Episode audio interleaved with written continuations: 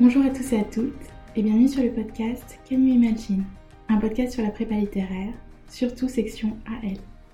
Le but de ces émissions, répondre aux questions et aux éventuelles angoisses sur la prépa littéraire, démythifier la prépa littéraire et donner à entendre des parcours de vie d'étudiantes et d'étudiants qui sont actuellement en prépa ou qui en sont sortis récemment.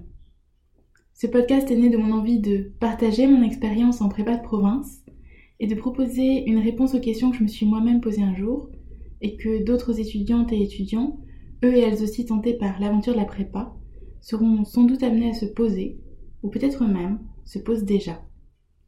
Avant de commencer cet épisode, si jamais le podcast vous plaît, n'hésitez pas à le liker pour lui donner plus de visibilité et surtout à le partager autour de vous pour qu'un maximum de personnes puissent bénéficier des conseils et des informations disponibles sur le podcast. Merci beaucoup à vous.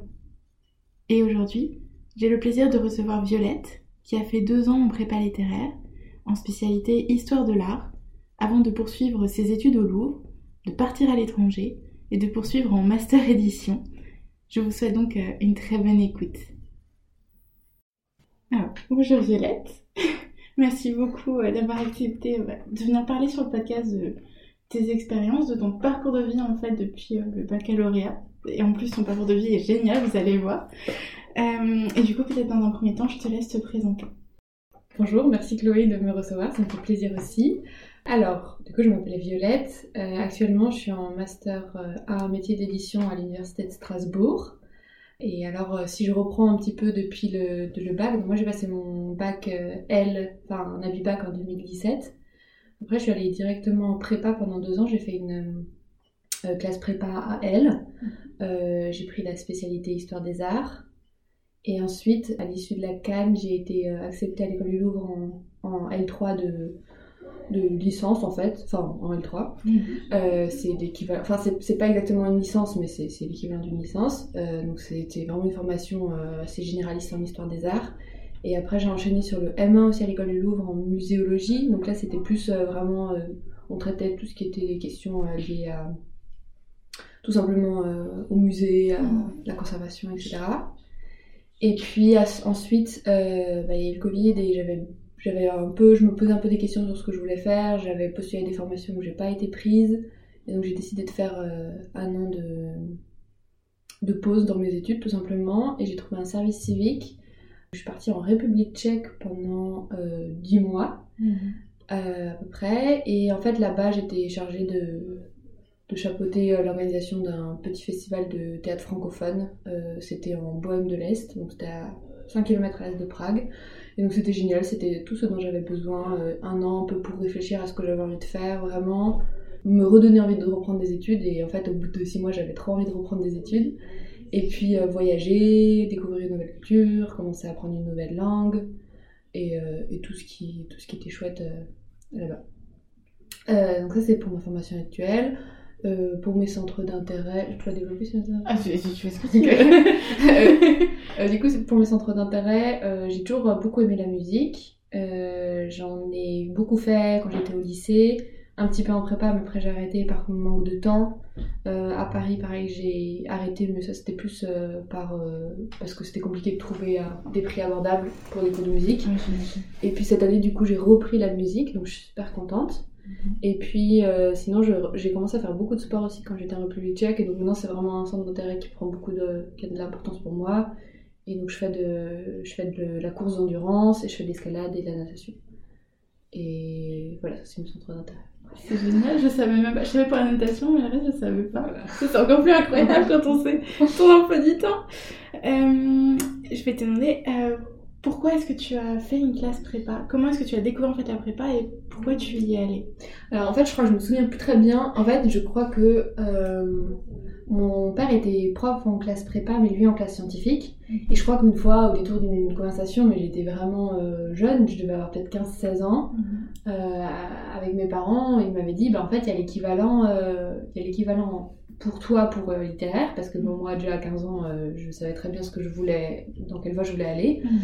Mais mes parents ils m'avaient un peu dissuadée, ils m'avaient dit, tu verras, c'est super difficile. Euh, ils avaient un peu des a priori de, de la génération avant nous, donc il y a 40 ans, où la classe prépa, c'était absolument l'angoisse. Et ma mère, qui avait été en fac de lettres, elle m'avait dit, ouais, moi, je voyais plein de filles qui euh, venaient de la classe prépa, qui l'avaient très mal vécu, je te conseille pas d'y aller. Mhm. Donc euh, clairement, j'étais pas trop encouragée par mes parents. Et, euh, et puis bon, bah, ça faisait un peu son chemin. En première, je suis quand même allée euh, aux portes ouvertes euh, à Fustel de Coulanges. Mhm. Donc c'était en première, donc j'avais le temps. J'avais discuté un peu avec des étudiants, puis ça m'avait vraiment plu. Mhm. Et puis après, je me suis vraiment posé la question parce que à ce moment-là, je, faisais- donc faisais beaucoup de musique et en fait, j'hésitais à devenir, enfin, à me diriger plus vers dans une formation de, musi- de musicologie et en parallèle du conservatoire Mhm. parce que je voulais éventuellement vraiment euh, pousser à fond dans le chant lyrique pour essayer de devenir chanteuse professionnelle, comme j'ai du chant lyrique. Et, euh, et en fait, j'ai eu le déclic en terminale. J'ai eu une prof de philo et une prof de lettres qui étaient incroyables, vraiment, euh, qu'elles en soient encore remerciées aujourd'hui. Et elles m'ont complètement influencée. Et je me suis dit, ok, bah c'est sûr, je vais, je vais aller en classe prépa. la question, elle se pose même pas. J'ai- J'aime trop ces matières-là. J'ai trop envie de pousser ça à fond. Et puis ça m'attirait aussi le fait que ça reste une formation généraliste. J'avais pas envie de, de commencer des études où j'allais étudier que la philosophie ou que les lettres. J'avais envie de- d'une formation qui m'offrait encore euh, le choix entre euh, plein de sciences humaines. Mhm. Et du coup, je suis retournée encore une fois. J'étais vraiment très fan des portes ouvertes. hein. je suis retournée encore une fois euh, à Fustel. Et, euh, et puis là, c'était un peu plus pour confirmer mon choix. Donc j'ai rediscuté avec des étudiants. Et je me suis dit, bah en fait, la question ne va pas se poser. J'y vais. Puis voilà. Puis du coup, j'avais quand même multiplié mes chances d'être prise dans une, dans une Mhm. des prépas. Du coup, j'avais postulé à, je crois, 12 ou 13 prépas en France. Ah oui, oui. J'avais mis le paquet. Ah oui. Voulais que aller là-bas, le reste ça m'intéressait pas. Et puis j'ai été prise presque partout. Il y avait juste une prépa qui m'avait refusé. Et euh, puis voilà, du coup c'était Strasbourg, donc c'était pas très loin de chez mes parents, comme là je viens d'Alsace. Donc euh, c'était la ville que je connaissais déjà, et donc c'était plié quoi. C'était c'était bon. D'accord. Et euh, pourquoi avoir choisi l'aspect euh, histoire des arts? Est-ce que tu t'en souviens un petit peu? Euh, oui, en fait c'est parce que j'avais déjà en fait, un peu fait d'histoire des arts au lycée. J'avais énormément aimé ça. J'ai- j'aimais déjà beaucoup, enfin j'y allais pas souvent, mais j'aimais beaucoup déjà aller au musée, aller voir des expositions. Je sais pas, je me souviens quand j'étais au lycée, par exemple, j'étais à la Fondation Bayeler voir une exposition de Odilon Redon qui m'avait marqué. Euh, j'étais aussi allée, bah, comme j'étais au lycée à Colmar, j'étais allée quelques fois au Dominicain. Euh, et du coup, en fait, je crois que c'était une forme un peu d'évidence où c'était un, un centre d'intérêt que j'avais envie de, de pousser, en fait, Mhm. d'avoir des cours là-dessus plus théoriques. Et, euh, et puis il y avait un côté un peu. c'était vraiment plus pour le plaisir, alors qu'il y avait des cours en prépa où on va pas se cacher que bah, c'était parce que c'était dans la claquette de cours. et là, c'était vraiment mon, mon petit plaisir d'aller en cours d'histoire des arts. Donc c'est comme ça que j'ai choisi. euh, c'était vraiment par centre d'intérêt. Parce que je crois que j'avais, dès le début, j'avais vu justement dans les options possibles histoire des arts et je m'étais dit, ok, ça, je vais m'arranger, je vais y aller. D'accord. C'est trop chouette. Merci beaucoup. Est-ce que, alors du coup, à la suite de d'aspect histoire de l'art, c'était logique pour toi d'aller au Louvre? Tu as été Mm. prise au Louvre. Est-ce que tu peux nous raconter un petit peu ton année au Louvre? Tes deux années en fait, parce que ils sont L3 et M1. Euh, alors, euh, bon, je, déjà une chose quand même, euh, j'ai, il y a des choses que j'ai un peu mal vécues à l'école du Louvre, donc du coup j'ai un point de vue un peu biaisé. Donc pour les auditeurs et les auditrices, euh, je rappelle que ce que je vais dire ici c'est un point de vue biaisé et que tout le monde ne dira pas forcément ça de l'école euh, du Louvre. Donc voilà, petit, petite rigueur. alors en fait, quand je suis arrivée à l'école du Louvre, j'étais un petit peu déstabilisée parce que je suis arrivée de classe prépa où tout était extrêmement bien organisé, on avait des emplois du temps hyper efficaces, on était super encadré par les profs parce qu'on était préparé à un concours. Et à l'école du Louvre, on était un peu lâché dans la nature. Et c'était un peu bizarre. Enfin, c'est plein de petites choses un peu techniques, mais par exemple, j'avais pas cours le matin et ça, ça me perturbait beaucoup. Euh, du coup, je devais un peu apprendre à me gérer toute seule, alors que jusqu'à là, j'ai été sur des grosses rails, euh, j'étais sur l'autoroute euh, encadrée par des gens, et tout d'un coup, j'étais un peu lâchée dans la nature. Et la vie à Paris était très un peu déstabilisante au début. Euh, donc du coup, euh, au niveau des cours à l'école du Louvre, en, en troisième année, on commence directement les cours à partir du, du XVIIe siècle. En fait, c'est par période chronologique. Et donc à partir de la troisième année, on fait du XVIIe au XXe siècle. Euh, donc les cours étaient très intéressants, mais l'essentiel des cours était quand même très encyclopédique parce qu'en fait il faut apprendre des œuvres à l'école du Louvre les trois premières années il faut apprendre les œuvres par cœur en gros c'est pour avoir une sorte de catalogue mental d'œuvres de pas seulement de, l'art occidental mais c'est aussi par air culturel. Et, et, donc du coup moi ça c'est quelque chose qui m'avait un peu déplu. Je regrettais un peu le le fait qu'en prépa, on traitait plus les thèmes de manière transversale, on apportait plus de problématiques, et là, il y avait certains cours où c'était vraiment catalogue, catalogue, catalogue, euh, cette œuvre, machin, elle est comme ça, donc il fallait apprendre le cartel de l'œuvre et tout ça. Euh, mais il y avait des choses très positives, euh, par exemple en troisième année, on a beaucoup de cours dans les musées, donc j'ai eu plein de TD au Louvre, au musée Rodin, à Versailles, au musée d'Orsay, et ça, on va pas se mentir, c'est pas donné à tout le monde. Et c'était une chance euh, incroyable. Euh, et puis, euh, ce qui était chouette à l'école du Louvre, c'est qu'en fait, pendant la licence, on doit choisir une spécialité. Donc, c'est une spécialité qu'on garde pendant trois ans et ça représente un, un, bon volume horaire. Et donc, moi, comme je suis toujours trop curieuse, j'avais choisi deux spécialités. et donc, j'avais choisi anthropologie de l'art et euh, donc c'était un peu plus euh, tourné anthropologie, ethnologie, on avait un terrain d'études, donc ça c'était vraiment chouette. Et j'avais aussi choisi euh, spécialité art du 20e et du coup j'avais eu un super cours sur les avant-gardes. Donc voilà, c'est des très bons souvenirs que j'ai. Et puis donc les... j'ai mis un peu de temps à m'acclimater à l'école du Louvre et quand ça a commencé à aller mieux, ben il y a eu le Covid. Donc voilà, j'ai eu six mois, j'ai eu six mois au Louvre à peu près normaux avec quelques grèves évidemment. Et euh, si, je crois que ça avait été un bon hiver de grève, donc avec quelques cours supprimés d'où. Mm. Et, euh, et ensuite, euh, ensuite Covid. Et oui, ce qui était aussi difficile, c'était qu'à l'école de il n'y avait pas de vacances. Il y avait seulement les vacances de Noël et pas de contrôle continu, qu'un contrôle terminal en mai. Donc en fait, c'était plein de choses qui font que moi, ça m'a pas plu parce que ça permet pas, il n'y a pas franchement de suivi pédagogique pour les élèves. Euh, et puis ça permet pas vraiment de s'améliorer parce qu'en gros pendant six mois on a énormément de, choses à apprendre. Puis après on a à peu près un mois de révision en avril et puis en mai on a, on a des écrits euh, terminaux. Et en fait si on valide pas, bon bah alors on a rattrapage en septembre. Mais du coup ça, décale un peu tout et puis, euh, moi je pense que je, crois beaucoup en les vertus des vacances. Et je pense qu'une semaine de vacances à la Toussaint, une semaine en février, n'aurait fait de mal à personne. Alors je crois qu'entre temps ils ont un peu modifié les choses. Et c'était quelque chose que je trouvais vraiment pas productif et c'était pour des raisons administratives. Euh, parce que comme ils avaient beaucoup d'intervenants externes, ils préféraient commencer l'année plutôt euh, fin septembre et puis euh, faire tout d'un coup jusqu'à Noël et puis après de janvier à, avril. Mhm.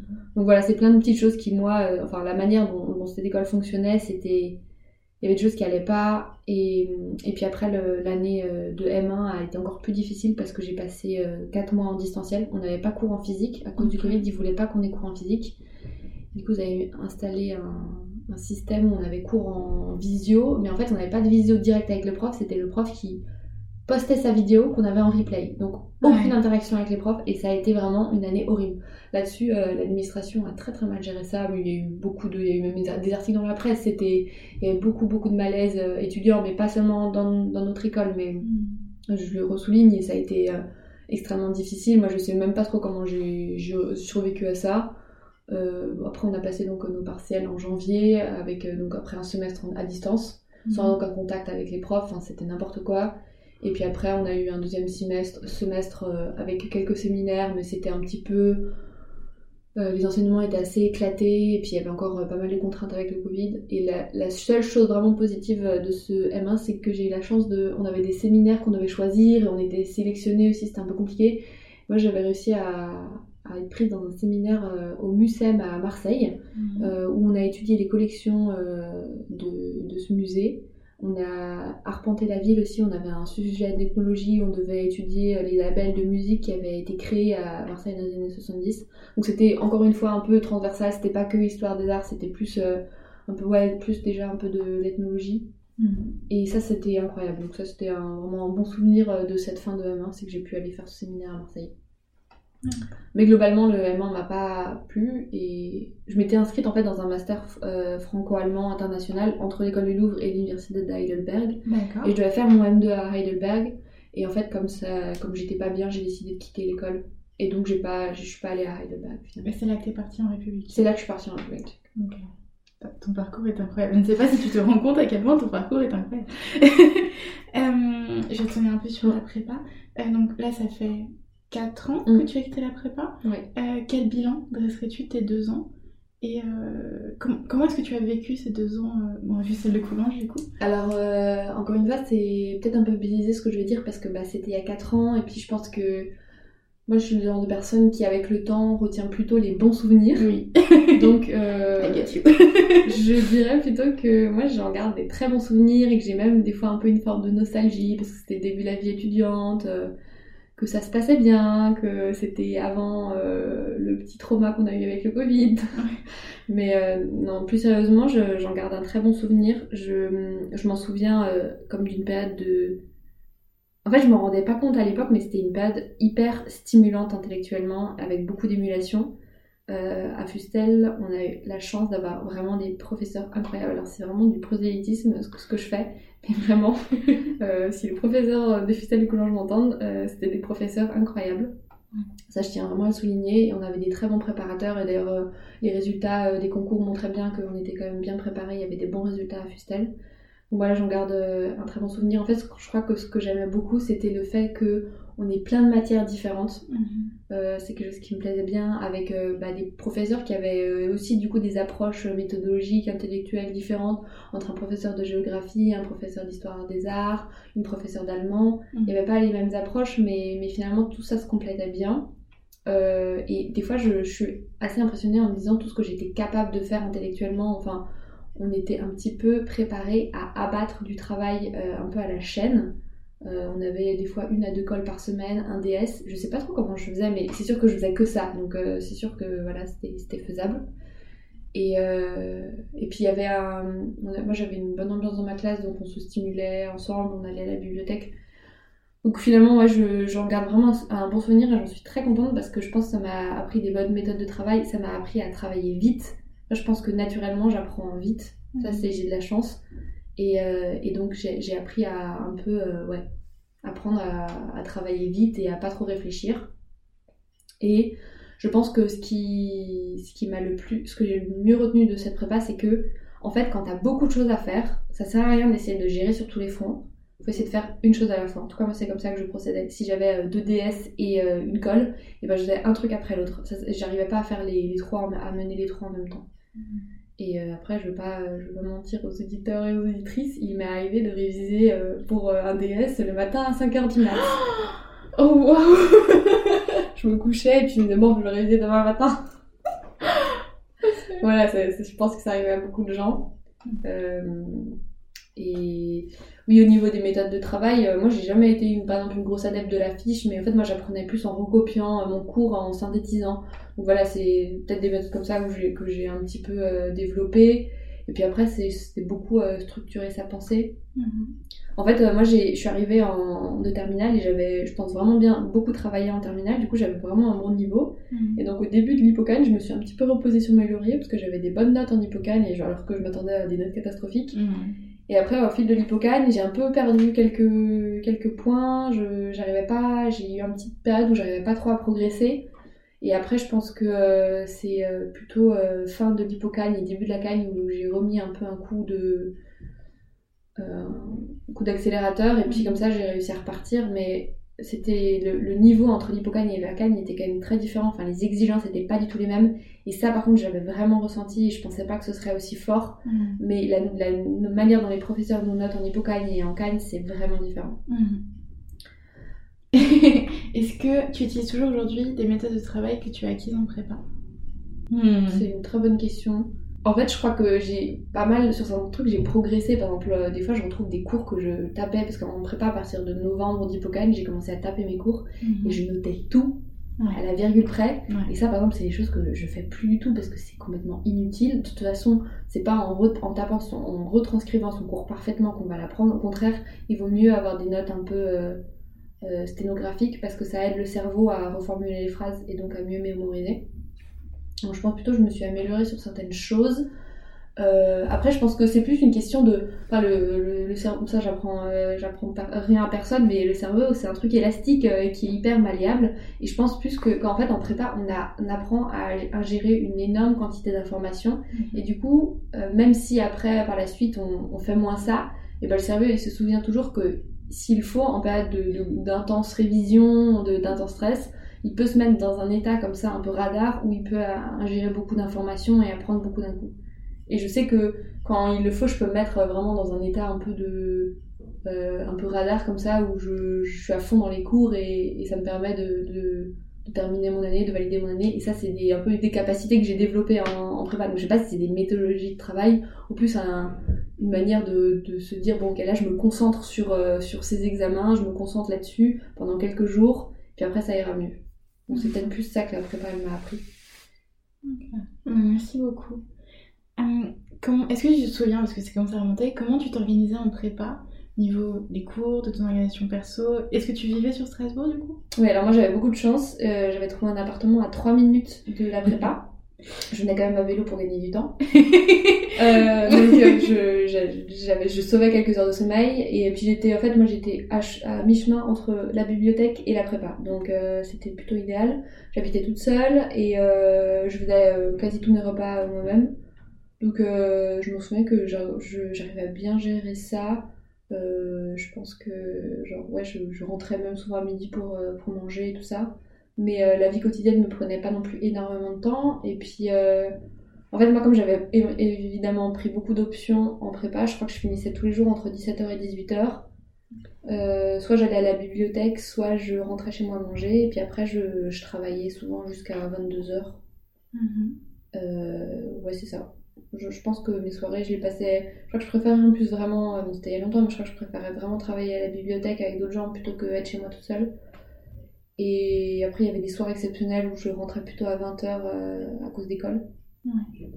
Et voilà comment je m'organisais. Mais par exemple, le week-end, euh, je m'en souviens que je travaillais pas du tout tout le week-end. Moi, mhm. je travaillais peut-être une journée ou une demi-journée dans le week-end.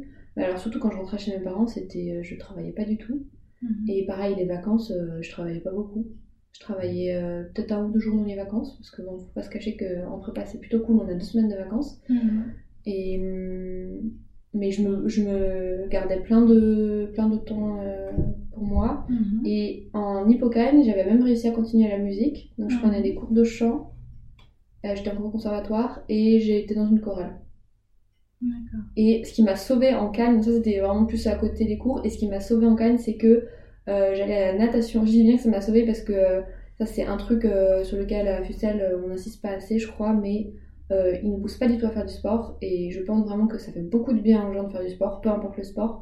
Et moi, on s'était motivé avec une amie, et on allait deux fois par semaine nager avant d'aller en cours. Et moi, je pense que ça m'a sauvé le mental en Cannes parce que vraiment c'était quand même assez éprouvant ça s'arrêtait jamais et on avait des DS quasi tous les samedis matins et donc d'avoir cette parenthèse où j'allais faire du sport ça m'a vraiment aidé à garder mon équilibre mmh. merci beaucoup de le dire parce que souvent on dit ça j'aurais dû faire plus de sport en prépa en réalité il y a peu de gens qui arrivent à trouver le temps en mmh. fait bah en fait euh, faut le prendre le temps euh, et ça c'est je sais pas si c'est à la suite dans les questions mais ça c'est un truc que moi je voulais vraiment dire surtout pour les personnes qui aimeraient aller en prépa et qui euh, qui sont pas encore c'est qu'en prépa, avant de beaucoup travailler, il faut bien manger et bien dormir. Et ça, c'est mhm. quelque chose sur lequel on n'insiste pas trop. Euh, moi, j'étais aussi un peu plus âgée que la moyenne quand je suis allée en prépa, parce que j'avais déjà, je crois j'avais déjà 20 ans. Donc je pense que j'avais un peu euh, les deux ans de maturité en plus que d'autres personnes n'avaient pas. En fait, euh, en prépa, ça sert à rien d'essayer de travailler beaucoup si on n'est pas, son corps n'est pas déjà en bonne santé et si on n'a pas assez dormi. J'avais plein d'amis qui dormaient des fois 4 heures, 3 heures, mais ça sert à rien on est beaucoup trop fatigué, on n'arrive pas à réfléchir. Mhm. Moi, je privilégiais souvent plutôt mes heures de sommeil. Je me disais au moins, au moins 8 heures par nuit, plutôt que de travailler jusqu'à 3 heures du mat. Donc euh, vraiment, bon après ça m'est arrivé pour rendre un DS, de, un DM de me coucher à 2 heures du mat, mais je faisais quasi jamais. Et sinon, ça, enfin, vraiment pour moi ça sert à rien. Donc bien manger, bien dormir, c'est la base. Puis après, on peut, on peut voir ce qu'on fait ensuite. Et, euh, et, ouais, pareil, le sport c'est hyper important en fait. Mhm. Et au mieux prendre le temps de faire du sport parce qu'en fait après on est plus efficace dans l'apprentissage aussi. Ouais. c'était euh, en tout cas mon, mon expérience. D'accord. Merci beaucoup, Violette. Euh, qu'est-ce que tu penses de l'adage prépa maquée, prépa raté Alors moi, cette adage me fait beaucoup rire et je pense qu'elle est fausse parce que moi, j'étais maquée et que ça s'est très bien passé et je pense qu'au contraire, être maquée, entre grands guillemets, euh, ça apporte une stabilité euh, émotionnelle euh, qui est hyper importante en prépa. Parce que je pense que pour réussir la prépa, enfin, moi voilà, je, tout ce que j'ai dit avant c'était plutôt des retours positifs, mais faut, il y a aussi des, il y a aussi des périodes difficiles, il y a aussi des périodes où on a l'impression qu'on voit pas trop le bout. Mm. Et, et le fait justement d'être en couple, d'avoir une stabilité émotionnelle, si le couple est synonyme de stabilité émotionnelle, évidemment, et ben ça peut être quelque chose de très positif et très porteur au contraire. Mhm. Donc, euh, après, ça dépend évidemment dans quelles conditions euh, on est en couple ou pas, si c'est à distance ou pas. Voilà. Il y a plein de paramètres, mais en tout cas, moi je pense pas que ce soit une adage qui soit vrai. Ouais, d'accord. Merci beaucoup. Est-ce que tu peux nous raconter, dans l'ordre de ton choix, euh, ton pire et ton meilleur souvenir pendant ces deux ans de prépa? Alors, je sais pas si j'ai un pire et un meilleur souvenir, mais j'ai plein de super bons souvenirs et j'ai plein de. J'ai plein de, Enfin, moi, je suis quelques mauvais souvenirs. Je pense que, euh, par exemple, euh, un des souvenirs qui. Un de mes meilleurs souvenirs, c'était qu'en en Hippocagne, je faisais du latin et puis j'étais pas très très assidue en latin et des fois je devais faire des traductions et je faisais des fois des contresens qui ne voulaient plus rien dire. Donc j'ai des souvenirs de fou rire en latin parce que j'avais fait des traductions qui ne voulaient absolument rien dire et le professeur me regardait un petit peu peiné. Mais qu'est-ce qu'elle a encore fait? Donc euh, ouais, c'était un de mes très bons souvenirs parce que c'est on en arrivait à des phrases un petit peu euh, buesques qui voulaient plus rien dire. Et euh, je crois qu'un de mes très bons souvenirs aussi, euh, c'était en fait moi j'ai été sous-admissible à l'ENS à Lyon et en fait, je m'y attendais pas du tout. Et ce jour-là, en fait, j'avais un jour d'essai euh, dans un restaurant parce que je devais travailler pendant, enfin, dans une pâtisserie parce que j'allais travailler pendant l'été dans cette pâtisserie à Strasbourg. Mhm. Et je m'en souviens que j'étais en train de travailler dans la pâtisserie et qu'il y a cinq amis qui sont venus devant la vitrine, qui m'ont fait des grands signes et qui ont sauté dans tous les sens. Et je me suis dit, qu'est-ce qui se passe? Qu'est-ce qui se passe? Et euh, ils m'ont dit, ah Violette, euh, t'es sous-admissible et tout. Et je m'en souviens que c'était un souvenir, enfin c'est un très très bon souvenir parce que je m'y attendais pas du tout et que ça m'a fait trop plaisir que mes amis viennent me voir, me prévenir tout de suite et que euh, bah, oui ça fait enfin, c'est un petit peu un titre euh, honorifique ça change rien sur le dossier mais euh, ça, ça valorisait un peu deux années d'effort du coup ça, je sais que ça j'ai gardé comme un très bon souvenir. Et je pense un de mes pires souvenirs c'était à la fin des vacances quand je me rendais compte que j'allais avoir huit semaines horribles avec un concours blanc ça c'était en Cannes surtout et que, euh, et que j'avais l'impression que j'allais pas sortir, euh, que j'étais dans un espèce de tunnel et que ça n'arrêtait jamais parce qu'on avait tout le temps des nouvelles, euh, des nouvelles échéances, des nouvelles cols. Donc c'est pas à un moment précis, mais c'était plus des périodes, surtout en, en Cannes, où j'avais l'impression que ça m'en finissait pas. Mhm. Parce que vraiment, il y a une grosse différence entre l'hippocane, où en fait je suis pas mal sortie, j'avais une vie étudiante assez cool, et puis la Cannes où en fait bah, les soirs où j'ai été libre, j'allais juste dormir, les week-ends je sortais plus trop et tout. D'accord. Merci beaucoup. Est-ce que tu aurais une leçon de vie ou non, une leçon tout court que tu as apprise en prépa? Alors je pense que un des, une des grandes leçons de la prépa, c'est que la note euh, qu'on nous donne, c'est pas, ça, ça détermine pas qui on est, et c'est pas grave si on a un 5, ça fait très mal à l'ego, parce que surtout qu'en gros, en, prépa littéraire, il y a un peu que des premiers de la classe, beaucoup. Euh, c'est pas parce qu'on a un 8 ou un 5 ou un 3 qu'on est nul. Mm-hmm. ça, c'est un peu un classique. Et je pense une, une leçon de vie aussi, c'est que. Euh, bah, en fait, je pense que quand on apprend par plaisir, c'est toujours plus facile que quand on apprend parce qu'il faut apprendre. et, euh, et, des fois, en fait, quand moi j'étais en prépa, je me suis rendu compte que, euh, par exemple, je lisais quasi plus parce que j'avais pas le temps. Alors que j'ai toujours été absolument. Enfin, j'ai toujours été une grande lectrice, j'ai toujours beaucoup aimé la littérature et la littérature classique. Et en fait, j'avais arrêté quasi de lire en prépa et j'ai recommencé à lire euh, quand j'étais euh, quand j'étais à l'école du Louvre et après quand il y a eu le Covid, j'ai recommencé à beaucoup lire. Donc finalement c'était un peu dommage, mais j'ai eu un peu une, un, sorte de, décalage comme ça. Mhm. Donc peut-être que une, une, de mes leçons de vie que j'ai apprises, mais après la prépa, c'est que euh, il faut vraiment des fois se garder des, des lectures plaisir et des lectures ouais pour pour, pour, pour se détendre et pour pour pas oublier pourquoi on est en prépa. Enfin, en tout cas, moi, j'étais en prépa parce que j'aimais beaucoup les lettres, donc juste pas oublier ça. Ouais. D'accord, merci beaucoup. Est-ce que euh, tes années prépa t'ont été utiles dans la suite de tes études ou de ton parcours professionnel outre les méthodes de travail dont on a parlé avant, Bah, finalement n'était pas vraiment une méthode de travail? Oui, je pense que oui, oui, quand même, parce que ça m'a. Ça m'a donné un petit peu un, un- un cadre, ça m'a donné. euh, Enfin, déjà, ça m'a apporté quand même une base en culture euh, générale vraiment très solide. Et puis, euh, puis en prépa, on nous apprend quand même à peu près à faire une, une, une dissertation correctement, à réfléchir correctement. Euh, en compétences linguistiques, je pense que j'avais pas mal progressé en prépa, Mhm. surtout au niveau rédac, pas trop à l'oral, mais surtout en rédactionnel. Mhm. Donc euh, ouais, je pense que c'est- ça, c'est euh, une sorte de, de culture euh, de base, des exigences de base par rapport à la rédaction, par rapport à la réflexion.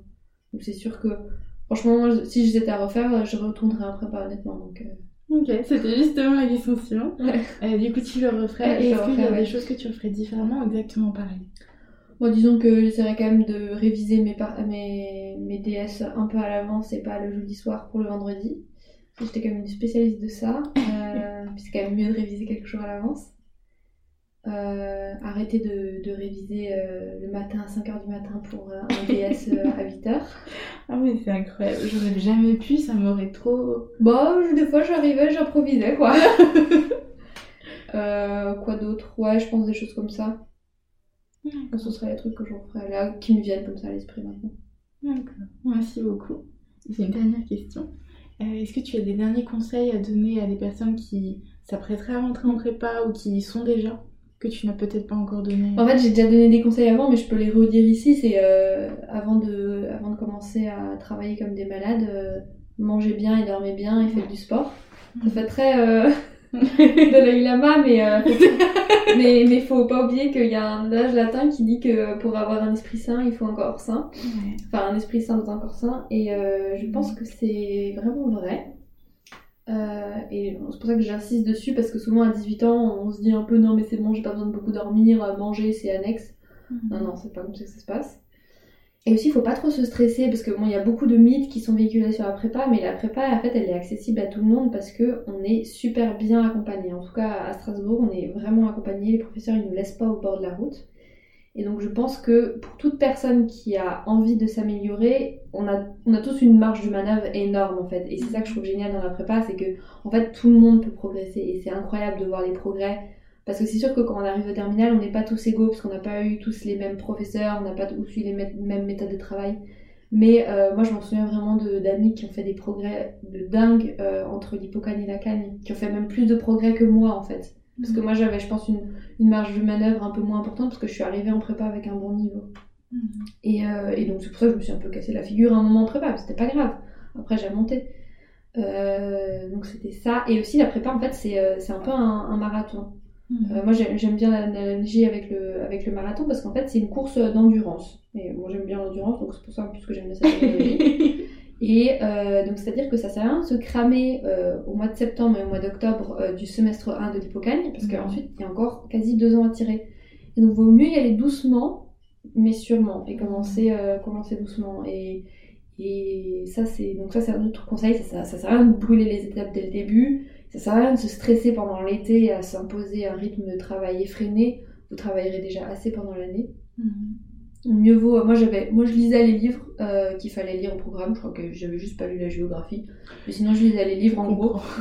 Je lisais les livres, mais euh, je les lisais pas non plus quatre fois avec 10 000 fiches de lecture. Voilà, je les lisais pour avoir l'œuvre en tête, mais euh, mais je me suis toujours euh, gardé des vacances euh, pendant l'été. Je me gardais carrément des vacances pendant quand on avait des petites vacances pendant l'année. Mhm. Et puis, euh, et puis pas hésiter à se garder un- une petite acti- activité à côté, euh, à côté de la prépa, c'est vachement bien. Enfin, moi j'avais la, la musique, euh, après j'avais le sport, des choses comme ça, c'est vachement bien.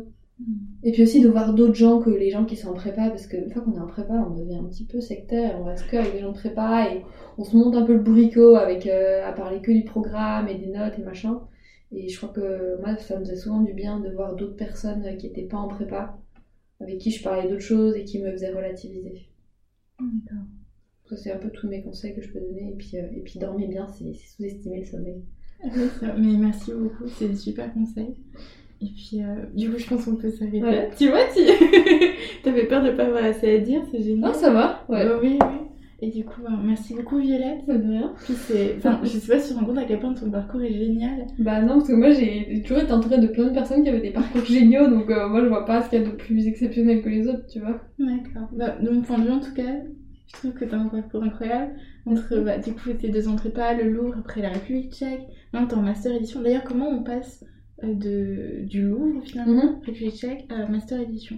Comment ça se passe au niveau administratif Non, non, comment ça se passe? Enfin, Ah, au niveau intellectuel? Ouais. Ah, euh, très bonne question. Alors, la vraie histoire, c'est que euh, quand j'étais à l'école du Louvre, j'ai voulu rentrer à Sciences Po. Euh, drame de ma vie, parce que j'ai essayé de rentrer à Sciences Po trois fois et j'ai toujours été recale. Enfin, trois fois.